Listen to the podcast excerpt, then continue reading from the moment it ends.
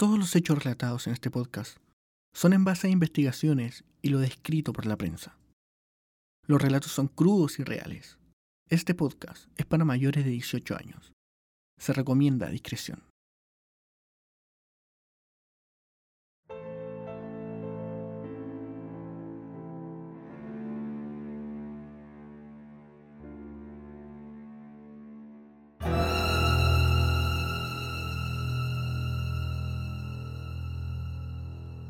Has abierto la puerta. Acomódate y prepárate. Bienvenidos al caso cero.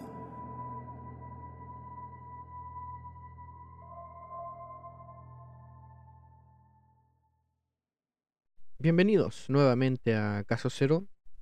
Como cada martes traemos un nuevo capítulo, en este caso una editorial que no hacía hace mucho tiempo. Creo que había estado haciendo demasiados casos.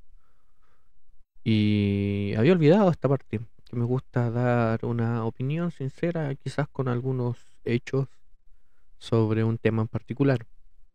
Quizás no son los más populares, pero como he dicho anteriormente, el podcast es hecho con todo el amor del mundo para ustedes, obviamente, pero también para que yo tenga un lugar donde expresar y narrar estas cosas que me gustan tanto a mí como al parecer le gustan a ustedes. Quiero como siempre agradecer el apoyo, agradecer los likes. Me gustaría contarles que ya este es el capítulo 9, si no me equivoco. Entonces, la otra semana, la otra post, la otra semana, sí. Tendría que ser el fin de temporada, por lo menos de los casos y si me acompaña eh, la técnica, si me acompaña mi computador y mis programas, en dos semanas más eh, va a haber una nueva sección, por decirlo de alguna manera, en, en este podcast, en el mismo Spotify. Puse un spoiler hace unos días atrás por Instagram. Si no me siguen, síganme. Está, estoy en Instagram como Caso Cero Podcast van a notarlo al tiro, es la misma imagen de perfil que aparece en Spotify. También estamos en YouTube. Sí, eh, subo los capítulos a YouTube. No, no tienen video, no es un video, la verdad. No quiero ser el, Dross chileno o, o, no sé, cualquier, cualquier otro youtuber. Para mí es, es solamente la narración, así que básicamente no hay video. Solamente está mi audio con unos logos bonitos ahí de todos los lugares donde estamos. Para que le, den una vuelta si quieren. Si tienen. Si son de los. Em, se me fue toda la idea de lo que estaba diciendo, perdón. Si son de los afortunados que tienen YouTube Premium y que les funciona, a mí no me funcionó nunca. Eh, pueden ir por allá también. Recordar otra cosa. No solamente estamos en Spotify, yo sé que si están escuchando esto, seguramente es Spotify porque el 95 o 97% de mi audiencia es solo Spotify. Pero si por algún caso, y esto es por lo que no me va a comprar Spotify, se cansan de esta aplicación, eh, pueden buscarnos en Apple Podcast, en Amazon Podcast, en Google Podcast. Estoy en todas partes. Pueden cambiar de dispositivo pero no es necesario que cambien de podcast porque Caso Cero está en todas partes. TikTok también es otra parte donde está Caso Cero. Wow.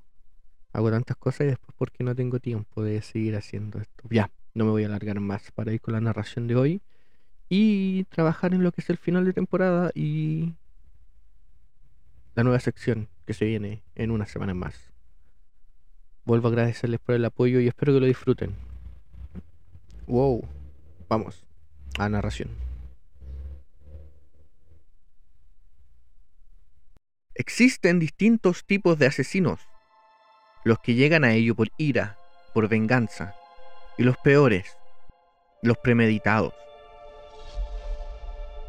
En este podcast hemos tomado distintos casos de psicópatas. Y en su mayoría, sus motivaciones eran poco premeditadas, seguidos por traumas y violencias en la infancia hasta su adultez, donde explotaron de la peor manera. Pero en este mundo existen distintos tipos de psicópatas, y me gustaría hablar un poco de esos que son más extraños. De esos que buscan hacer más que solo matar a alguien por la ira o casualidad. Los que crean muertes aterradoras y en su retorcida mente lo llevan como una medalla. Asesinos que en su macabra vida lograron estar un paso delante de las autoridades siempre. Quizás por negligencia o por su propia inteligencia. Quiero comenzar por el que quizás es uno de los más famosos de la historia. El monstruo que aterrorizó Londres en 1888.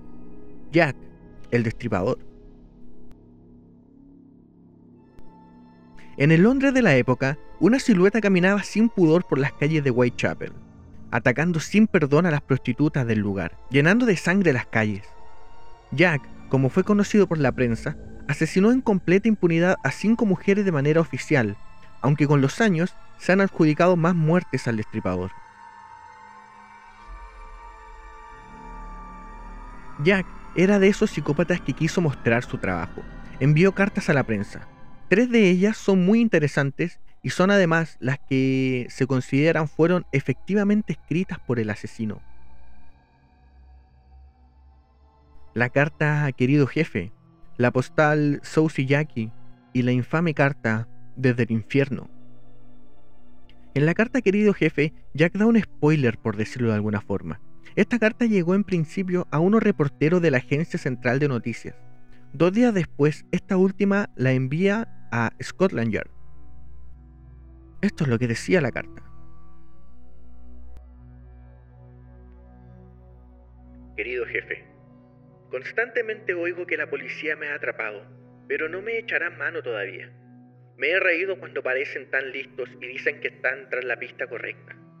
Ese chiste sobre mandil de cuero me hizo partir de risa. Odio a las putas y no dejaré de destriparlas hasta que me harte. El último fue un trabajo grandioso. No le di tiempo a la señora ni de chillar. ¿Cómo me atraparán ahora? Me encanta mi trabajo y quiero empezar de nuevo si tengo la oportunidad. Pronto oirán hablar de mí y de mis divertidos jueguecitos. Guardé algo de la sustancia roja en una botella de cerveza de jengibre para escribir, pero se puso tan espesa como la cola y no la pude usar. La tinta roja servirá igual, espero. En el próximo trabajo le cortaré las orejas a la dama y las enviaré a la policía para divertirme. Guarden esta carta en secreto hasta que haya hecho un poco más de trabajo y después publiquenla sin rodeos. Mi cuchillo es tan bonito y afilado que quisiera ponerme a trabajar ahora mismo si tengo la ocasión. Buena suerte. Sinceramente suyo, Jack, el destripador. Jack estaba sobre cualquier detective, en esta carta habla cómo iba a cortar las orejas de su próxima víctima, y efectivamente sucedió. También es la primera vez que se autodenomina como Jack, el destripador. La siguiente carta que me gustaría revisar es la denominada Desde el infierno. En este punto Jack era el terror de Whitechapel. Esta carta no vino sola, ya que fue acompañada por la mitad de un riñón, que se dice fue de su última víctima. Desde infierno. Mr. Luz, señor, os envío la mitad del riñón que tomé de una mujer. La preservé para vosotros. La otra pieza la freí y la comí. Fue muy agradable. Quizás os envíe el ensangrentado cuchillo, que lo saco si solo aguardáis un poco más. Firma. Atrapadme cuando podáis. Mr. Luke. Jack nunca fue atrapado, es una incógnita que hasta el día de hoy mantiene a muchas personas dando teorías.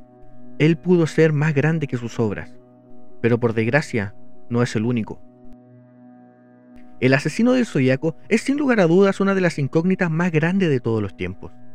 Usando el mismo estilo de Jack, el zodiaco enviaba cartas encriptadas a los periódicos, pero este asesino iba un paso más adelante.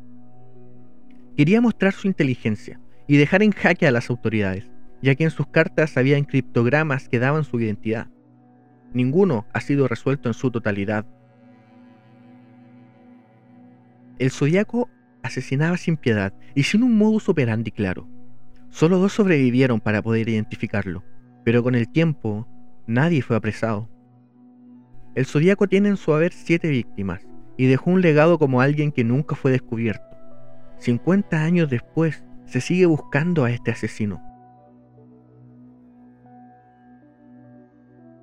Pero quiero terminar con alguien que fue más allá. Porque una cosa es tentar a la policía con mensajes cifrados o cartas. Caminar con impunidad debió ser gratificante, pero en mi opinión, quizás Jack y el Soyaco querían ser atrapados, querían la fama. Por eso tentaban a las autoridades a que los encuentren. Pero Ted Bundy fue un paso más allá. Ya he hablado de Bundy en otros capítulos y creo que se merece un caso completo. Este monstruo no solo confesó haber asesinado a 30 mujeres, no solo torturó, violó y secuestró, estuvo en un tour de sangre y muerte por Estados Unidos. Pero Bundy, como dije antes, fue un paso más allá.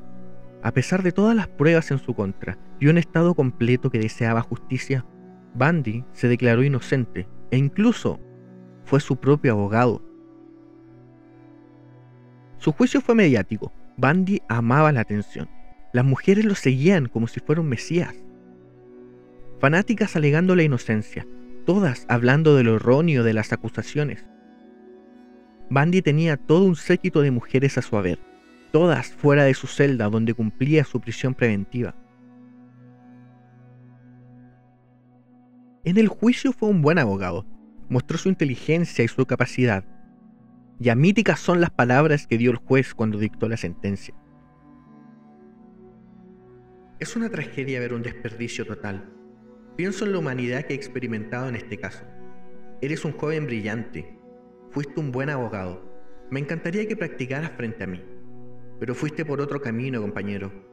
Cuídate. No tengo ninguna animosidad contigo. Quiero que lo sepas. Legados de gente maldita. Legados de psicópatas que estuvieron sobre las autoridades. ¿Por qué? ¿Por fama? ¿Por demostrar algo?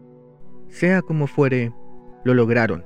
De estos tres personajes se han sacado decenas de libros, películas, videojuegos, historias incontables. Dejaron huella en la humanidad, de la peor forma posible. Pero al final, lograron el cometido.